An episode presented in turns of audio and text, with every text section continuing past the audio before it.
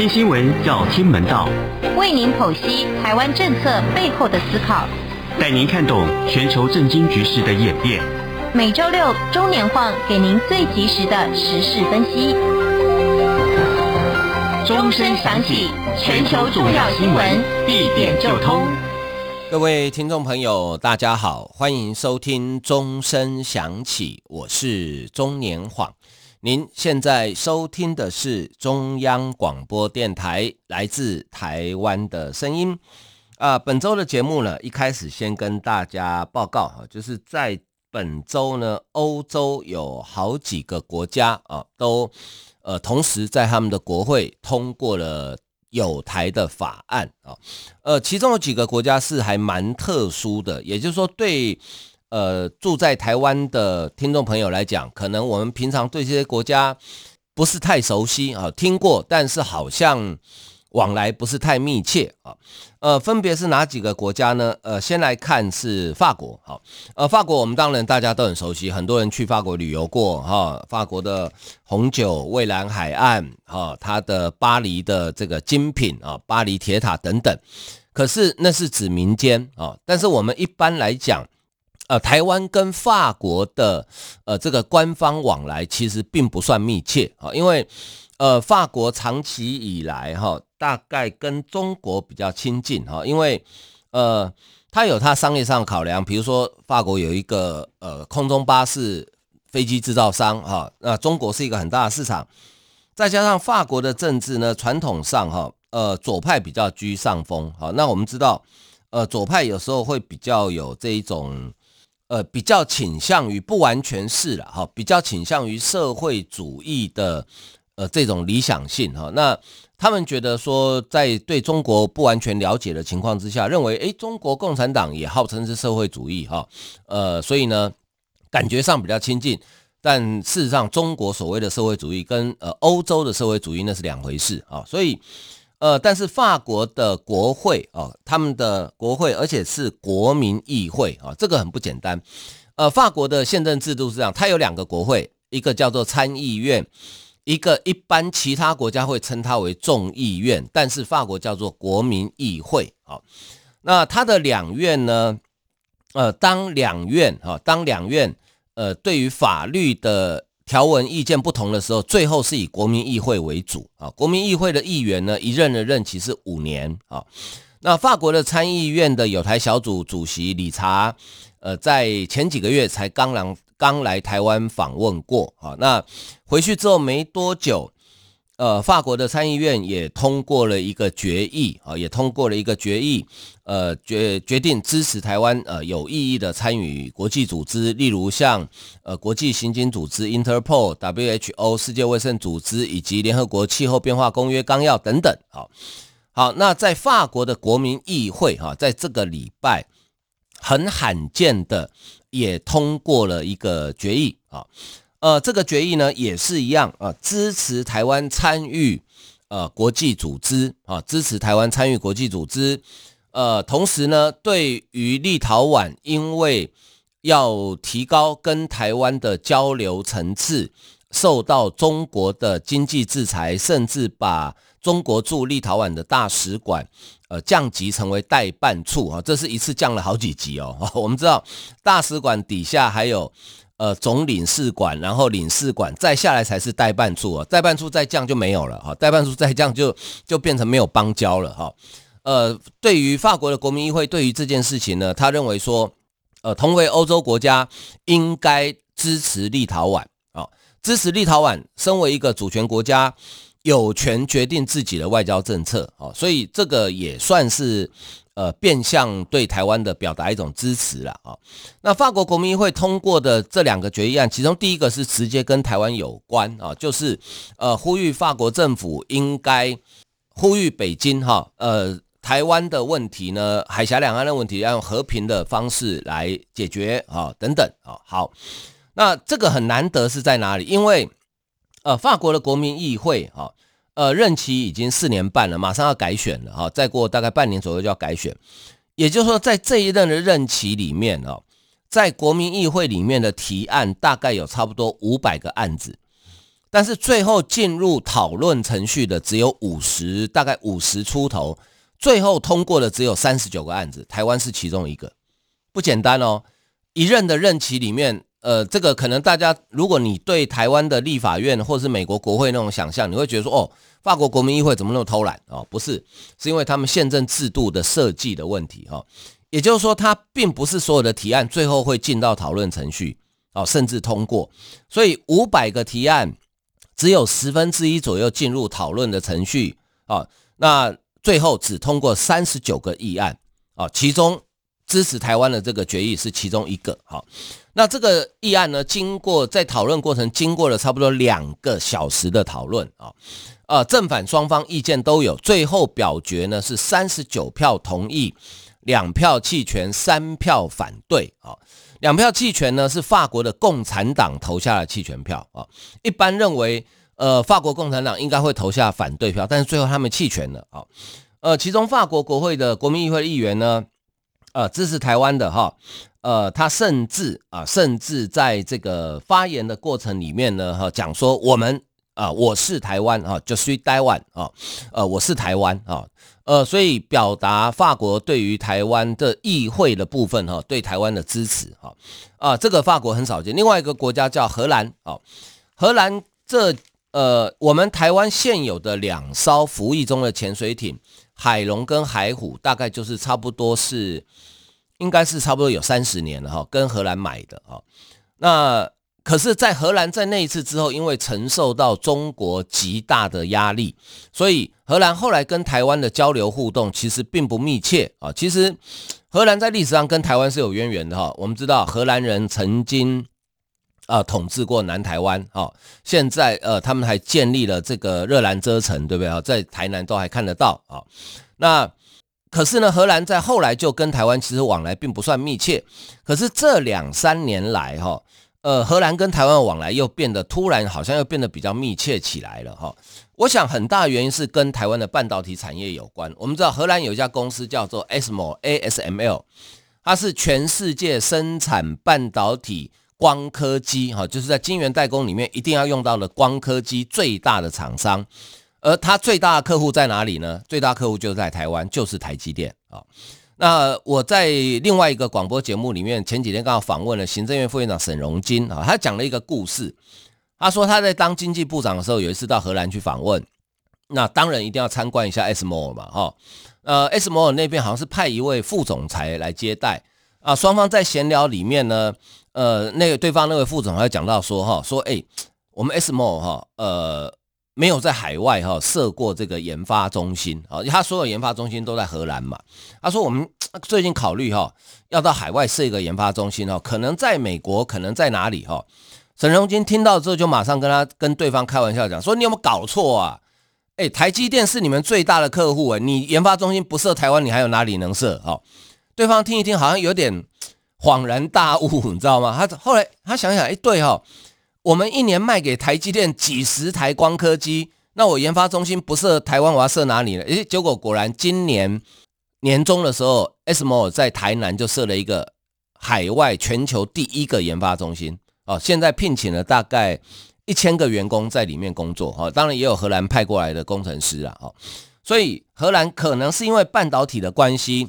开始重新认识了台湾哈。所以荷兰的参议院呢，上周才通过了一个决议，呃，支持台湾参加 Interpol 国际刑警组织。前几天又通过了一个决议，好，也是支持台湾，呃，参加除了这个 Interpol 以外其他的国际组织，而且呃，呼吁他们的荷兰政府呢，啊，应该要对中国哈要有这个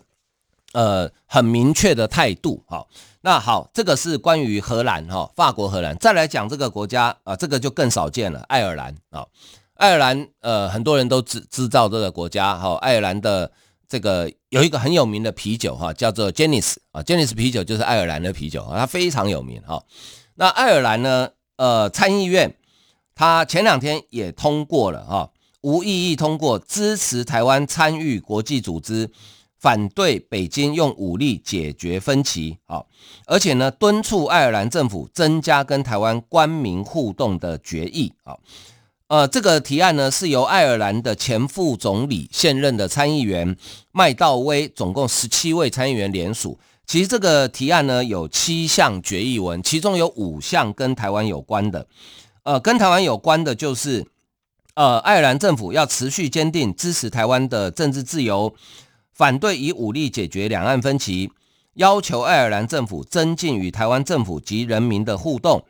谴责阻挠台湾参与国际组织或孤立台湾加入国际人道倡议等相关的行径啊，这五项是跟台湾有关的，而另外两项呢，呃，其实对中国也不怎么友善啊，它是反对中国境内持续发生的人权侵害，还有强烈谴责北京对待新疆维吾尔人的方式啊，因为最近。关于北京在新疆进行的接近种族灭绝的呃这个事情呢，呃，最近路透社有拿到了一个机密文件啊，呃，几乎指指明这个就是习近平下令的，所以这个等一下我们会跟大家补充哈。所以爱尔兰参议院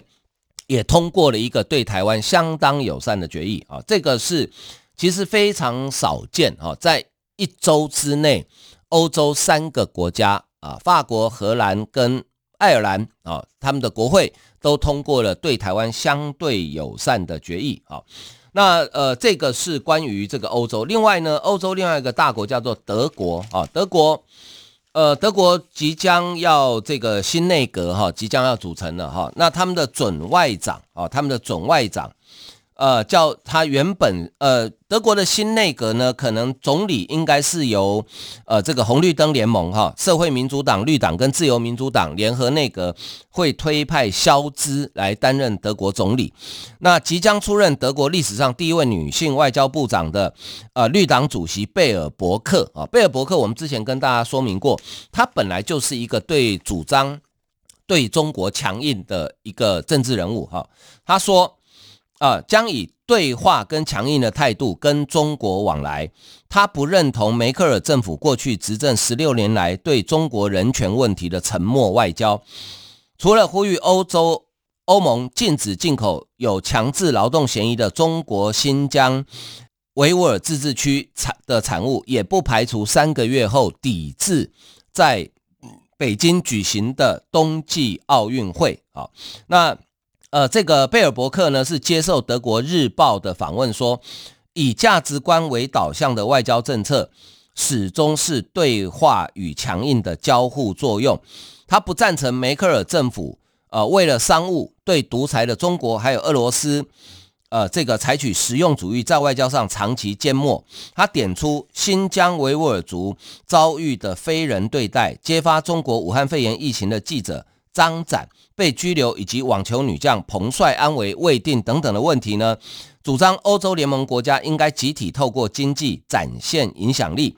如果像新疆这样普遍存在强迫劳动的地区产品不再有机会进入，这对中国这样的出口国来说是一个大问题。但是，只有当所有二十七个成员国一起努力的时候，才能发挥作用啊！这个是贝尔伯克，所以可见，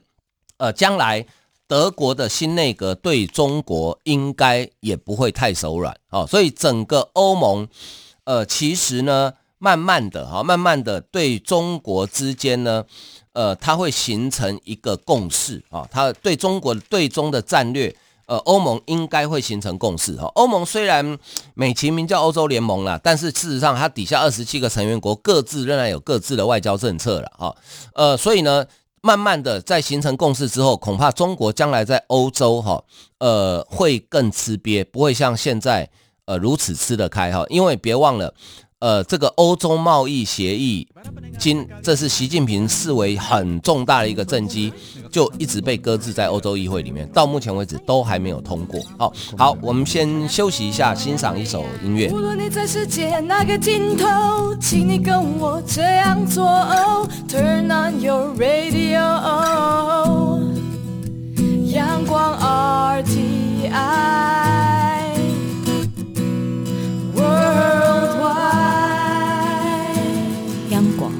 联系世界的桥梁。欢迎继续收听钟声响起，我是中年晃。您现在收听的是中央广播电台来自台湾的声音。好，刚刚讲到德国的准外长啊，历史上第一位女性的外交部长贝尔伯克特别提到了彭帅啊。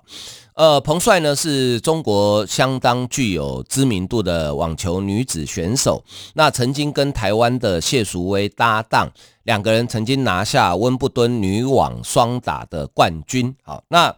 呃，彭帅在大概在应该有差不多一个月了哈，他自己呃讲说他跟中国的国务院前副总理张高阳有所谓的不伦之恋啊，在那之后呢，彭帅就消失了。那他那篇在微博的贴文呢，也也被移除。好，那在那个之后，因为彭帅在国际网坛是有相当的知名度啊，那大家就很关心说，诶，彭帅跑到哪里去了？哈，他的安危到底怎么样？啊，那后来呢，这个。呃，虽然中国有主动哈，因为这个压力真的太大。后来虽然中国有主动呃出示彭帅报平安的电子邮件哈，但是外界还是不相信。后来这个国际奥会主席呢，还跟彭帅做视讯的通话啊，证明说彭帅安好。但是呢，大家还是不相信，因为彭帅的这个呃中国的这个信用实在太差啊。呃，所以呢，这个职业女网总会 WTA 啊 WTA。呃，主席赛门哈，他昨天宣布，即日起停止所有在中国举办的女子网球赛事啊。虽然刚刚讲这个张高丽啊，这个呃，对不起，中国前国务院副总理叫张高丽了哈。虽然这个中国有想透过各种方法证明彭帅现在依然是安全的，但是赛门仍然质疑啊。他说：“我们再次要求中国能进行。”全面透明，而且不得政治施压监控的调查。哦，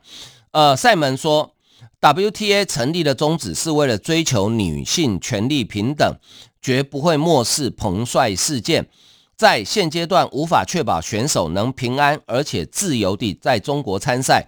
即刻起将无期限停止在中国跟香港的比赛。哦，那这个其实商业损失包含赞助。跟这个电视转播的权利金大概有几亿美元哦，哦，这个在运动界体坛其实是很少见的事情哦。呃，WTA 停办呢，这是非常少见啊。传奇的女女子球星女金刚啊，娜娜提罗娃啊，呃，这这个选手可能除非你是网球迷，要不然一般人大概很少听到她的名字，因为她已经退休很多年了哈。我记得在我年轻的时候，当时的世界女子网坛呢两强。好，一个叫娜娜提洛娃，一个是美国的艾福特。啊，常常女单都是看他们两个人最后在争冠军。啊，他就称赞 WTA 非常的勇敢，坚守原则，做对的事情，而不是把利益摆第一。呃，并且嘲讽 IOC 就是国际奥会。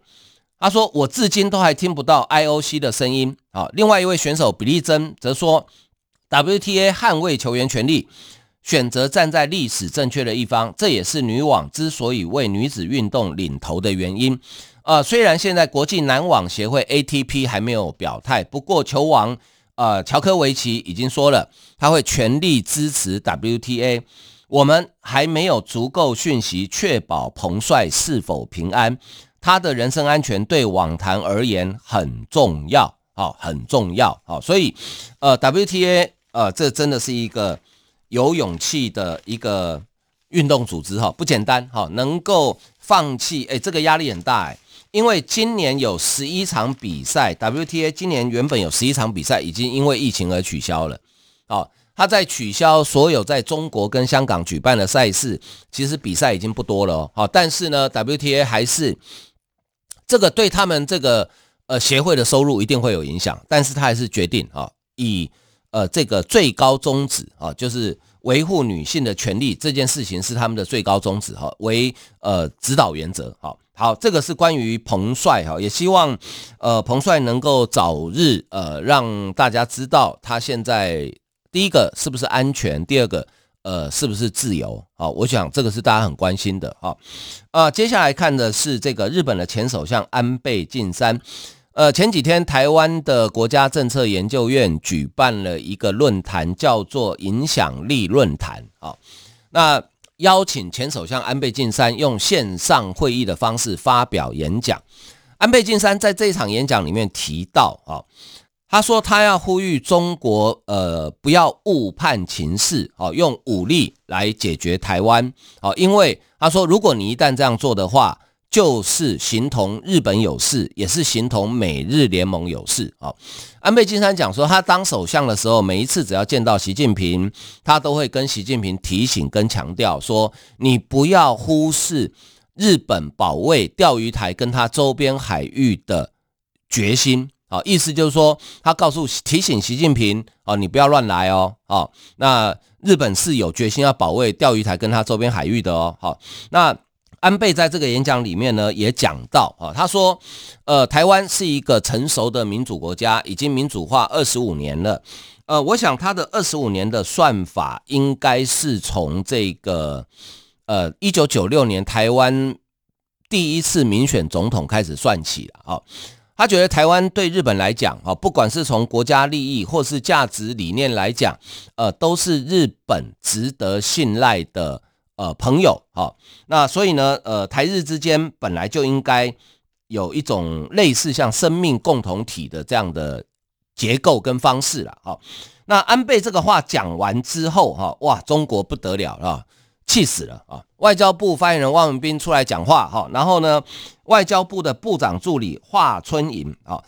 依照中国的这个政治体制啊，他的部长助理虽然叫助理啊，但是他其实是外交部的第二号人物哦，仅次于部长哦，有点像我们的呃政务次长这样的这样的制度了哈。华春莹紧急召见中国驻呃日本驻中国的大使叫做垂秀夫哈，直接跟垂秀夫抗议，他说安倍公然挑衅中国主权，悍然为台独势力撑腰啊。不过垂秀夫回应说。他说：“我日本政府没有立场对已经离开政府的人物发言，一一说明。那安倍的确现在已经不是首相啦，他现在只是一个国会议员而已啊。好，呃，对于台湾的状况，中国有必要理解日本有这样的看法，他并且强调日本无法接受中国单方面的主张。哦，等于垂秀夫是一个软钉子，给华春莹给他碰回去啊。那在日本的国内呢，呃，对安倍的谈话其实有很大的共鸣哈，这也难怪。”安倍晋三现在虽然已经不是首相，但是别忘了，他是日本现在执政党自民党内最大派系的实际领导人，所以，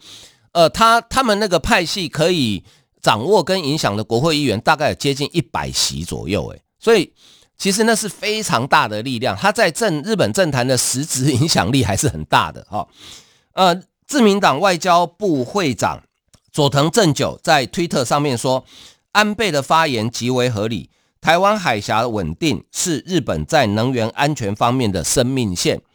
前外相自民党广报本部长河野太郎也在东京的外国特派员记者协会的参会中说，安倍提到的是日本必然有的忧虑。中国必须知道，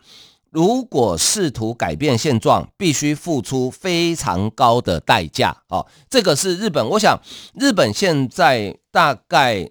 国内上上下下了哈，呃，对于台湾以及对中国的态度，基本上应该，我认为应该是呃非常已经非常一致了啦，已经非常一致了啦哈，大概就是呃跟台湾站在同一个阵线，应该是没什么太大问题的哈。好，另外跟大家再讲一个好消息，就是呃。蔡英文总统，呃，今天呃，在礼拜五哈，台北时间礼拜五入选伦敦呃《金融时报》的年度二十五大女性啊，具有重大影响力的人物之一啊。呃，蔡英文总统有入选二十五哈，年度他们选出二十五个全球最具有影响力的女性人物啊，各个领域都有啊，有政治类的，有呃这个艺文界的哈，各个领域都有哈。这个对小英总统来讲，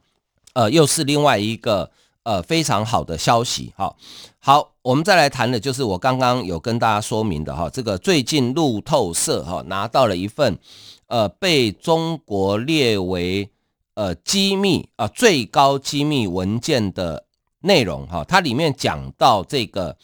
呃新疆啊这个进行这种激进种族灭绝的政策，其实是完全来自于中共高层的指示啊。呃，这个是长期关心中国人权问题的德国学者，叫做郑国恩啊，他揭露了中国官方的机密文件。啊、呃，这是根据路透社的报道啊，因为郑国恩一直在追踪中国的新疆问题，他前几天在网络上公布中共中央办公厅绝密文件啊，绝密这叫我们一用我们听得懂的话叫最高机密啊，呃，中共中央办公厅哦，你如果不是很了解中国共产党体制的人，可能会觉得说，哎，一个办公厅是有多大哦？我跟你讲，很大，大到不能再大啊。因为中国是一个以党领政的国家，它的宪法就是党大于国，所以在中国的政治体制里面呢，是共产党下来才是中华人民共和国政府啊，所以共产党的总书记比国家主席还大啊。那中央办公厅是什么呢？就是中国共产党总书记。只属于总书记的一个幕僚单位，叫中央办公厅啊，所以他们的中央办公厅主任其实非常大哦。好，那中央办公厅呢，它的绝密的最高机密的资料内容是这样说的哈，说中国对新疆维吾尔族、穆斯林跟其他少数民族的镇压，与中共总书记习近平多次内部讲话有关。根据郑国恩的推特上面讲。这批文件总共有三百一十七页，包括习近平在二零一四年四月的三次讲话，涉及拘留、监禁、强迫劳动、控制生育，还有减少维吾尔人人口的比例、大数据监控、集中技术制教育等等。有些文件被标为这个绝密，就是最高机密啊。那在这个文件中，呃，中国共产党。最高领导层要求对维吾尔人进行再教育跟转移，以纠正新疆维吾尔人跟汉人人口的不平衡状况。啊，报道里面讲，中共领导人的讲话传递给新疆的干部，作为重要学习材料，为他们实施一系列空前未有的措施之前做准备。习近平在二零一四年一份被泄密的讲话文件中讲，如果南疆就是。呃，新疆传统上分为北疆跟南疆嘛，以天山为界嘛，哈，呃，局势得不到控制，整个国家的安全跟中国在二十一世纪主要目标的实现都会受到威胁。习近平在二零一四年三月一日昆明市发生血腥杀戮中，啊，呃之后呢，就强调要把这个责任归咎于新疆分离主义。同时，在这个讲话里面，要求新疆地区进行全面战斗，说暴力行为已经蔓延到中国其他地区，因此新疆目前正处于一个痛苦的干预治疗期。宗教极端分子是杀人不眨眼的魔鬼，不给特殊政策，怎么解决南疆问题？怎么维护社会治安跟长治久安？所以呢，他当时就呼吁新疆地区要透过实施教育进行改革，而不是逮捕跟释放的做法。所以郑国恩认为呢，习近平在这里的谈话，就是后来二零一六年开始，新疆开始建立大规模的再教育营，就是这样子来的。另外一份文件是中共的新疆呃书记啊，新疆党委书记陈全国。亲自指挥官员对违法犯罪该抓的抓，该判的判，绝不能有法外之人。他说，新疆的职业再教育设施应该长期坚定不移地运行。根据中国政府的报告，二零一七年二月，在新疆大规模拘禁运动开始前几周，